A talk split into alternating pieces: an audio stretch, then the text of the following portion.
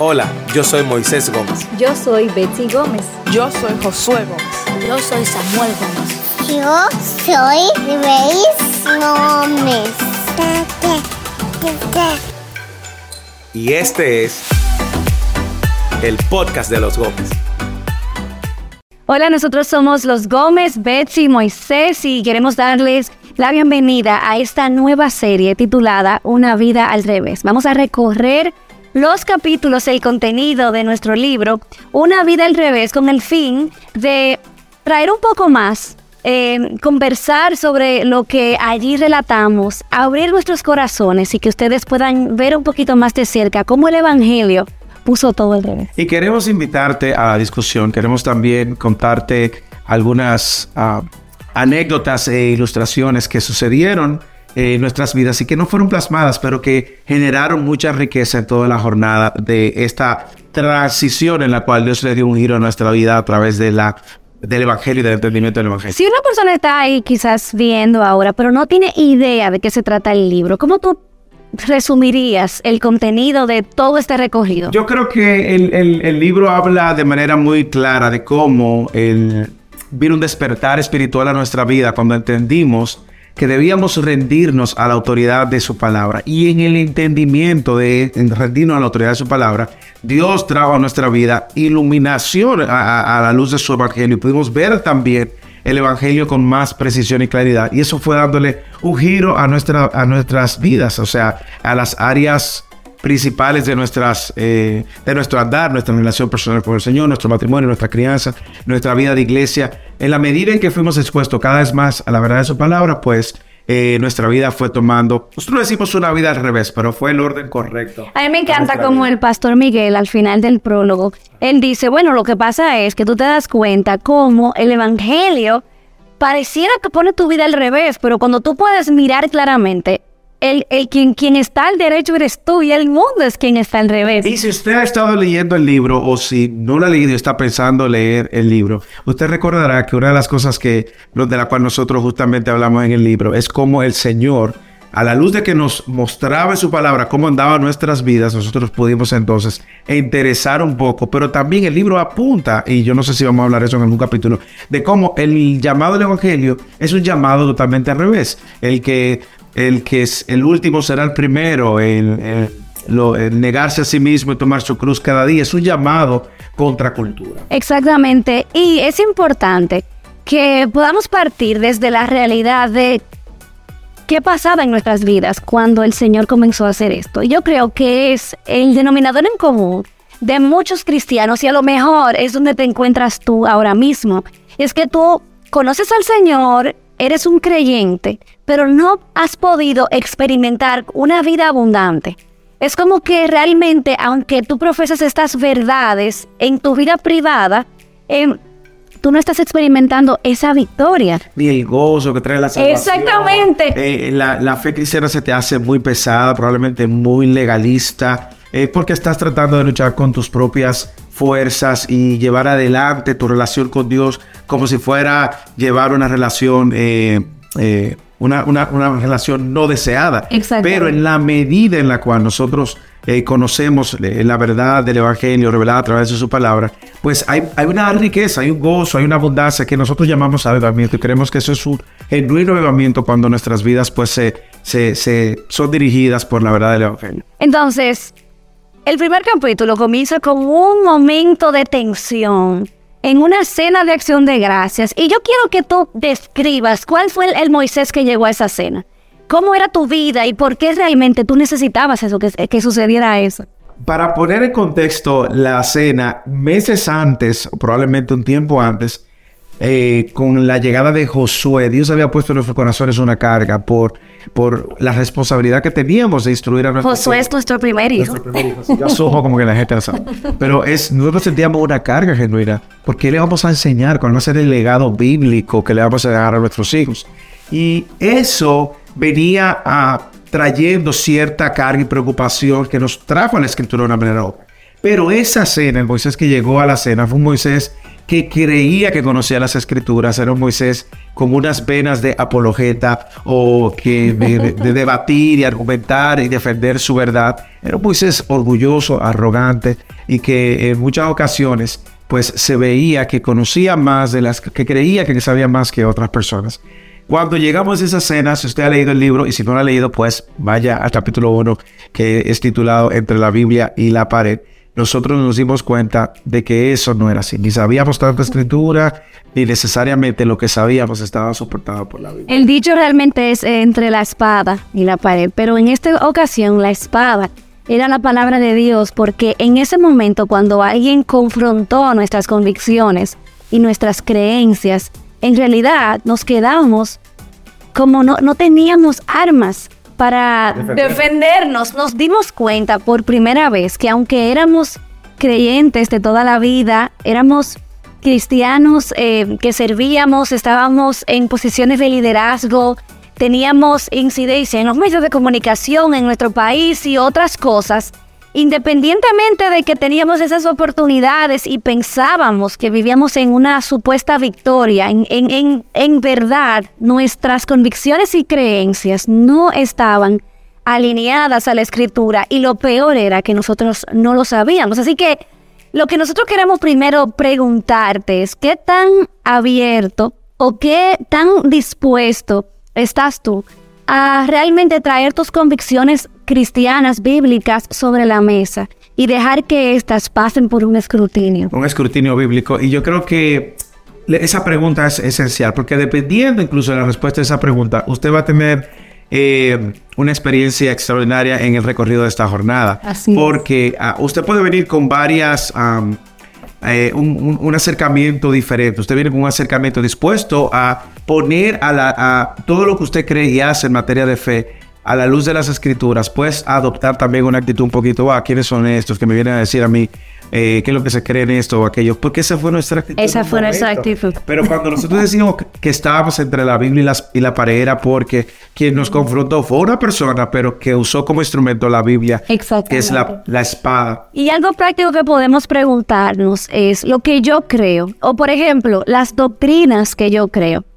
¿De dónde vienen? ¿De la tradición? de la costumbre evangélica, quizás es algo que se repitió y se repitió y es lo que yo doy como válido, es lo que yo escucho de los maestros que son populares, quizás lo he leído en libros, pero ¿qué tanto sale de la escritura? En mi caso, yo tengo que decirte, Moisés, que desde que yo tengo uso de razón, o por lo menos desde que me recuerdo como una niña preadolescente, yo siempre en mi corazón ha ardido un amor por el Señor. Desde que el Señor me salvó, eh, eh, eh, ardía mi corazón por el Señor. Y me han llevado a la iglesia desde que yo me recuerdo.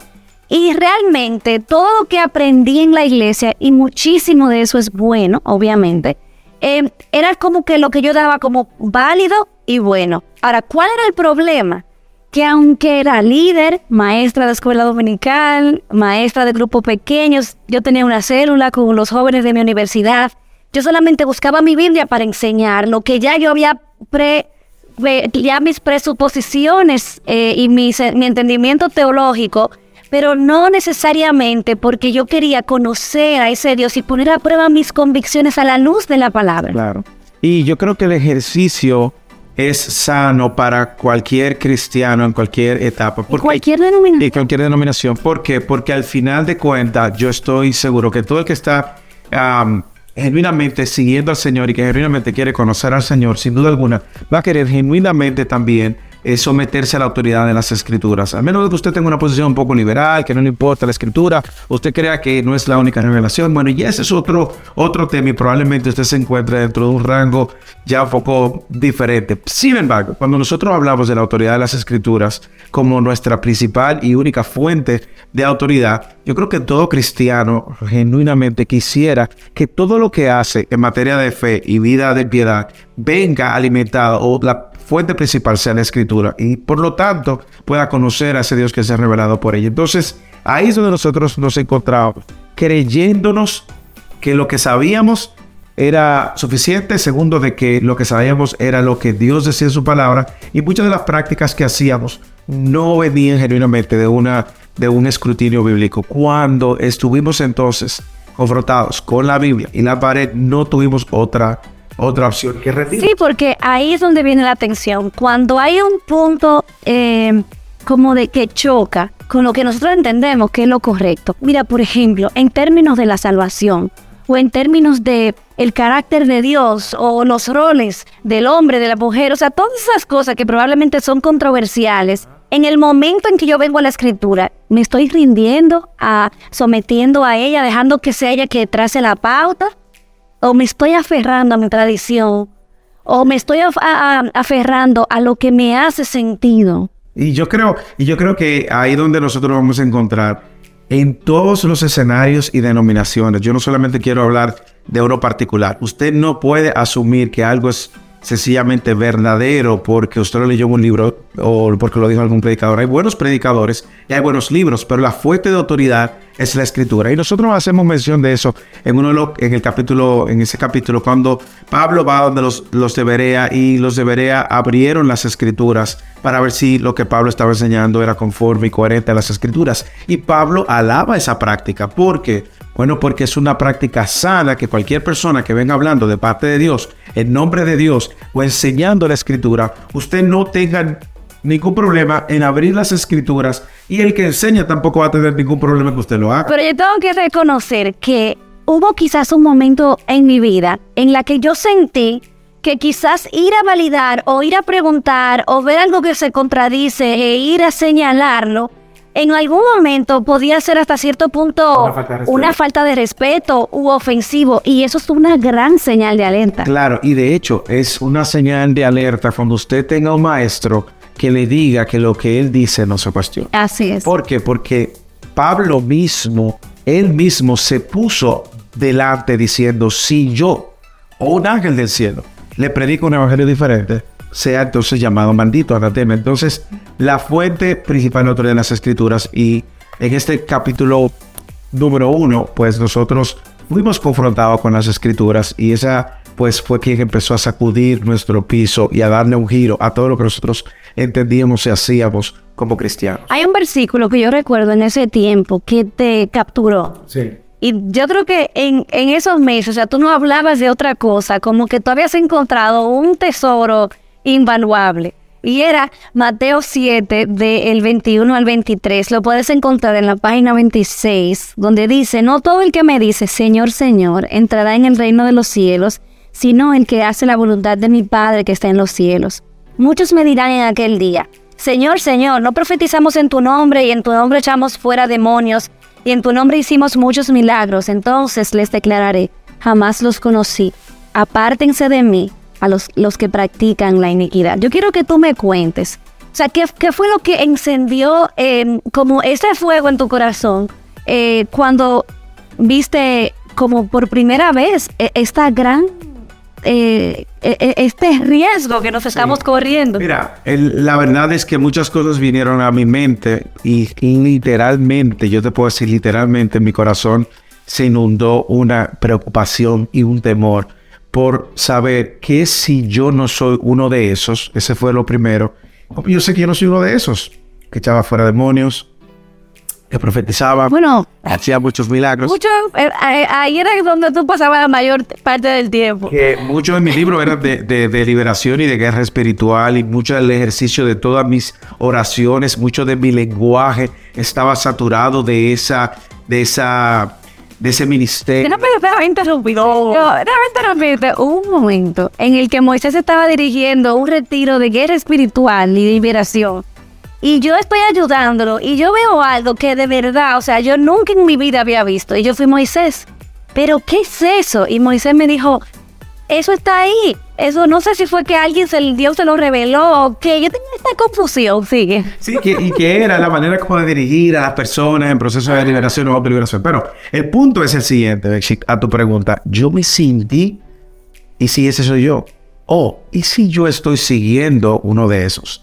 La, la, la, la, el texto mismo, yo creo que puede ser uno de los textos en las escrituras más tristes que vamos a encontrar en la historia de la humanidad personas que creen que tienen una relación con el Señor porque hacen milagros, echan fuera demonios o profetizan. O sea, aquí hay gente que se va a acercar donde el Señor diciéndole al Señor, Señor, pero yo, yo era de los tuyos. ¿Cómo es que ahora yo no formaré parte de esta, de esta gran eh, bendición o de esta eternidad contigo? Y lo lamentable del caso, y en el capítulo nosotros lo explicamos, lo que pasa es que queremos que también ustedes vayan al capítulo y lo vean, y que también luego puedan responder las preguntas del capítulo. Pero a mí me, me sacudía el alma y me decía, ¿cómo yo sé que tú no eres uno de esos? O cómo yo, yo sé que yo no estoy siguiendo a muchos de esos. Porque al final de cuentas nosotros nos encontrábamos en un ambiente donde juzgábamos a las personas si eran de Dios o no eran de Dios justamente por la manifestación de estas. eh, Eso, yo creo que eso que tú acabas de decir es clave. exacto, era lo que nosotros decíamos, ese es un hombre de Dios, es una mujer de Dios, es un ungido de Dios. Cuando veíamos los supuestos portentos o milagros. y veíamos lo sobrenatural. Y lo que nosotros encontramos en ese texto es justamente que esa no es la evidencia de una persona que es hijo de Dios. Lo que nosotros encontramos en el texto y sobre todo en el contexto del texto es que el que hace la voluntad del Padre es quien es genuinamente un hijo de Dios. Y lo vemos porque Jesús viene cerrando el sermón del monte y viene haciendo una advertencia de falsos cristianos, falsos maestros y falsos profetas. Y si usted sigue la, la línea de pensamiento de Jesús al final del capítulo 7, se va a dar cuenta de que justamente hace una clara distinción. Por lo tanto, eso me sacudió el alma y trajo a mí una gran preocupación. Entonces, cuando tú ves que él dice, no todo el que me dice, Señor, Señor, entrará en el reino de los cielos, sino el que hace la voluntad del Padre, la pregunta que surge si es, ¿y cuál es la voluntad del Padre? ¿O dónde yo encuentro la voluntad del Padre? La voluntad del Padre ha sido revelada por su palabra. Por lo tanto, no hay manera de que usted pueda conocer la voluntad del Padre si usted no está continuamente en un escrutinio continuo de estudio continuo de la palabra de Dios. Amén. Entonces, eso fue lo que trajo a mi vida una, una crisis que me llevó incluso, incluso a, a reconsiderar todo lo que yo estaba haciendo y a ver a la luz de la escritura todo lo que yo estaba haciendo. Hay algo que tú escribiste que me encantó. Déjame hacer una trampita aquí y leer un poquito el libro. Dice, tú decías, es muy triste decirlo, pero ellos no estaban sirviendo a Jesucristo, quien ni siquiera los conocía, sino al Dios con D, ma- D- D minúscula de su imaginación, no al Dios que se ha revelado a través de la Escritura. En otras palabras, la conclusión que sacamos es que podemos pasar toda la vida creyendo que estamos agradando a Dios y haciendo su voluntad y al mismo tiempo estar sinceramente equivocados. Sí, eso, eso, movía el. Ahora, la, la, la pregunta va hacia usted. ¿Cómo usted puede saber si una persona es genuinamente un hombre de Dios? Es por, usted está considerando los milagros, las profecías, la manifestación de lo sobrenatural como el indicio. Bueno, probablemente usted está en un terreno movedizo y de mucha inseguridad Y a un personaje. y a un personal, y a un personal, porque lo que nosotros vemos es que Jesús le dice, yo nunca te conocí. No es que te conocí y dejé de conocerte, no, es que yo nunca te conocí, porque nunca pre- preocupaste, te preocupaste por hacer o ni siquiera conocer la voluntad de mi Padre. Y más adelante vamos a ir desarrollando cómo nuestro entendimiento de lo sobrenatural de Dios cambió radicalmente, se puso completamente al revés. Pero rápidamente te quiero preguntar, ¿cuáles son los riesgos a los que nosotros nos enfrentamos cuando no nos sometemos a la autoridad de la palabra? Yo pudiera resumirlo en el capítulo, lo hablamos en detalle. Quiero siempre apuntar al capítulo, porque lo que queremos es que usted se siente con otras personas. De hecho, usted no tiene que estar de acuerdo con nosotros. Ahora, usted tiene que ver por las escrituras si lo que nosotros estamos diciendo es fidedigno o no. Pero yo diría que usted corre el riesgo primero de no conocer a Dios. Y eso es lamentable, como leíamos en Mateo capítulo 7, 21, 22. Como no conoces a Dios, corre el riesgo de no conocer la voluntad de Dios. Por lo cual estarías, como decía Betsy, haciendo cosas para Dios que no necesariamente es lo que Dios persigue y, y que quiere que tú hagas. Por lo tanto, no le estaría agradando. Tercero, no vas a conocer su evangelio, que es esa buena noticia que no solamente nos salva, sino también nos sostiene y nos prepara para una eternidad. Y lo cuarto es que pudieras gravemente terminar viviendo una vida totalmente errada. Por lo tanto, no conocer eh, a Dios y la revelación de su palabra nos pone en una posición muy delicada. Y al final del capítulo, en la página 30, hay unas preguntas. Tienes que voltear el libro porque este libro es una vida al revés. Y ahí vas a encontrar preguntas de reflexión que puedes hacer quizás en un diario y puedes escribir tus eh, respuestas y luego compartirla con alguien. O quizás si estás ahora en tu grupo pequeño, en tu club de lectura, pueden ahí hacerlo entre todos. Ya Moisés respondió la primera, así que ahí ya Moisés les dio... Bueno, pero haga usted el ejercicio y también busque otras implicaciones. Pero es que queremos darle un ancla. En cada uno de estos episodios, un ancla en la que ustedes pueden pararse firmes y la, el ancla de esta, este episodio es que someternos al señorío de Cristo equivale el someternos a la autoridad de su palabra. Esa es una excelente verdad que queremos que usted la mastique, la, la procese y que pueda eh, poner en práctica. Y este libro no se trata de nosotros, se trata del poder del Evangelio en una vida y en una familia. Así que ese, este libro también se trata de lo que Dios puede hacer en tu vida cuando te sometes a la escritura. Y si tú tienes un testimonio del poder del Evangelio en tu vida, quizás te identificas con lo que nosotros estamos hablando y tú quieres compartir tu historia, nos encantaría verlo.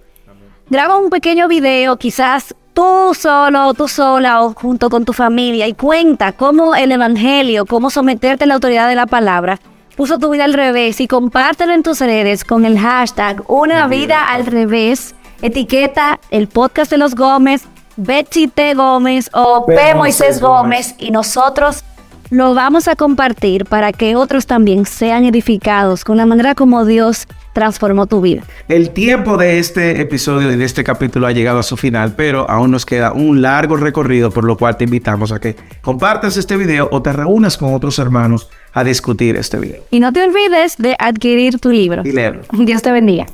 Y este es el podcast de los Gómez.